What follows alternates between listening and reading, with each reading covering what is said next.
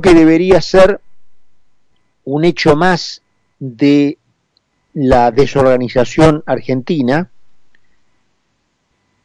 vuelve a poner por las reacciones el tema dentro de la política.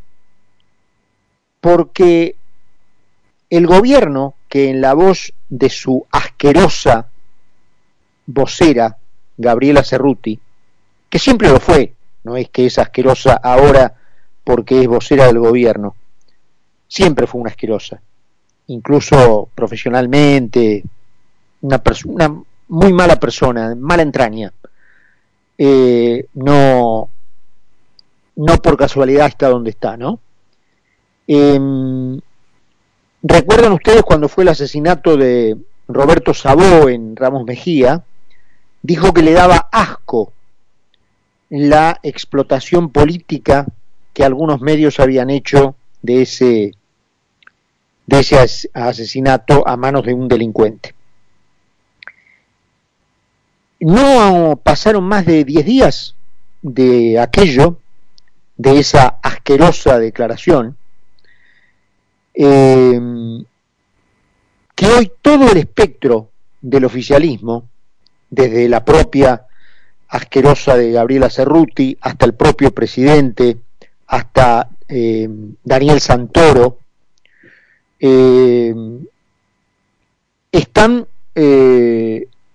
tratando, porque a mí no me, no, me cabe otra que llegar a esa conclusión, de aprovechar la muerte de Lucas González a manos de la policía políticamente porque la policía era la policía de la ciudad.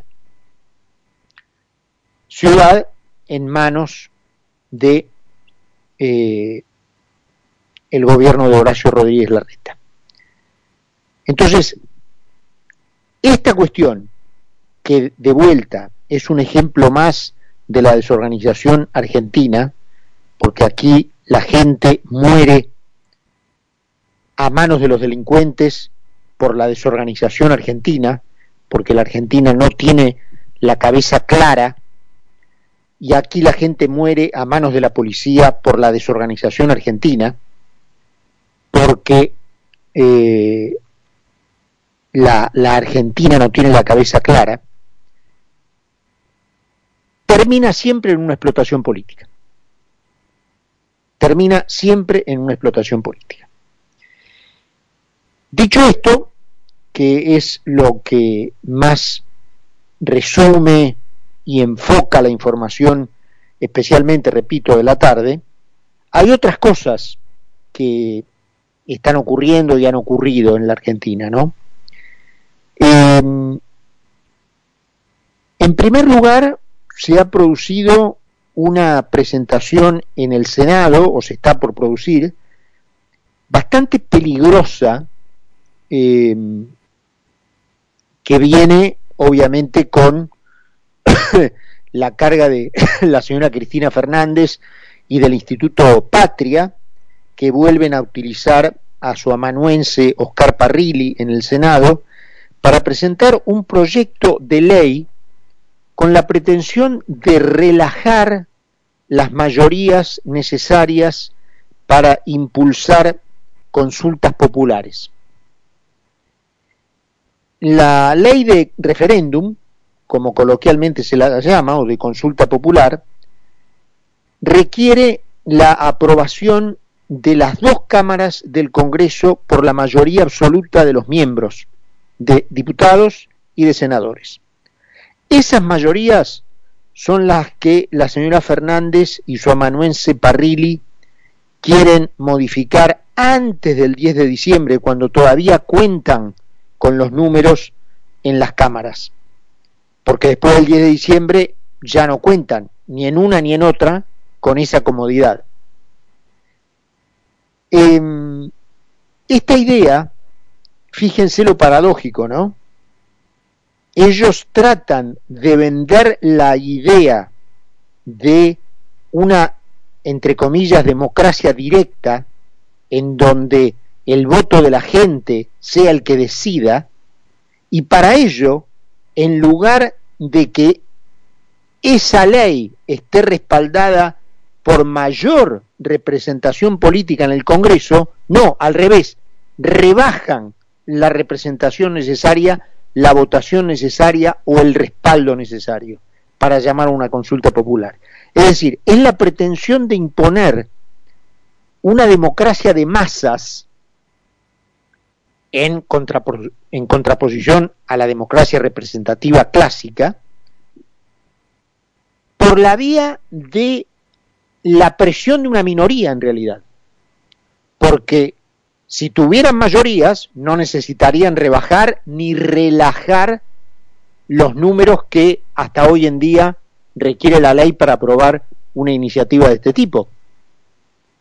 Necesitan relajar o rebajar las mayorías requeridas para impulsar una iniciativa de este tipo porque no cuentan con las mayorías.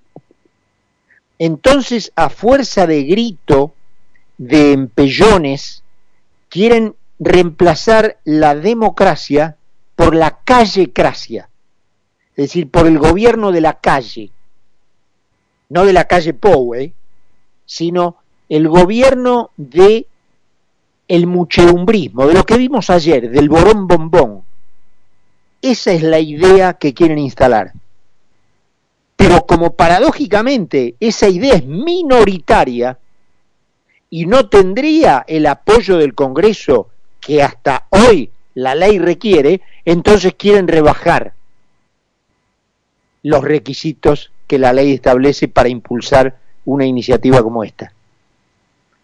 Es decir, desde una minoría, a fuerza de empellones, de gritos, de no dejar hablar, de gritar, de pasar por encima, de atropellar, de prepotear, quieren reemplazar a las verdaderas mayorías por los impulsos de lo que no es otra cosa que una minoría.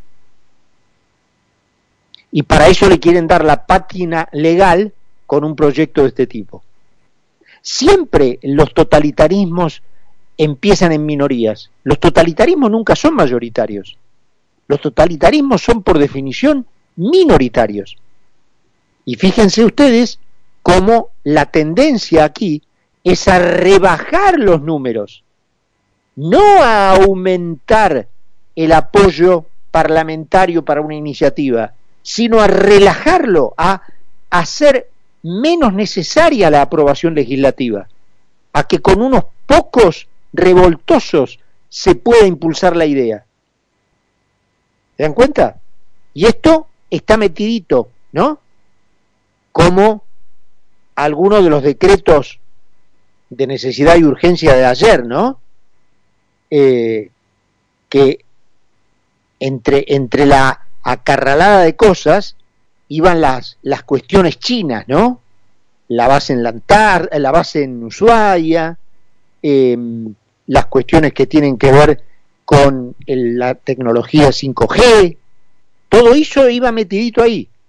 Mientras estábamos con el bombón en Plaza de Mayo, los tipos te estaban metiendo esto por atrás, como ahora lo de rebajar los requisitos de las propuestas de consulta popular.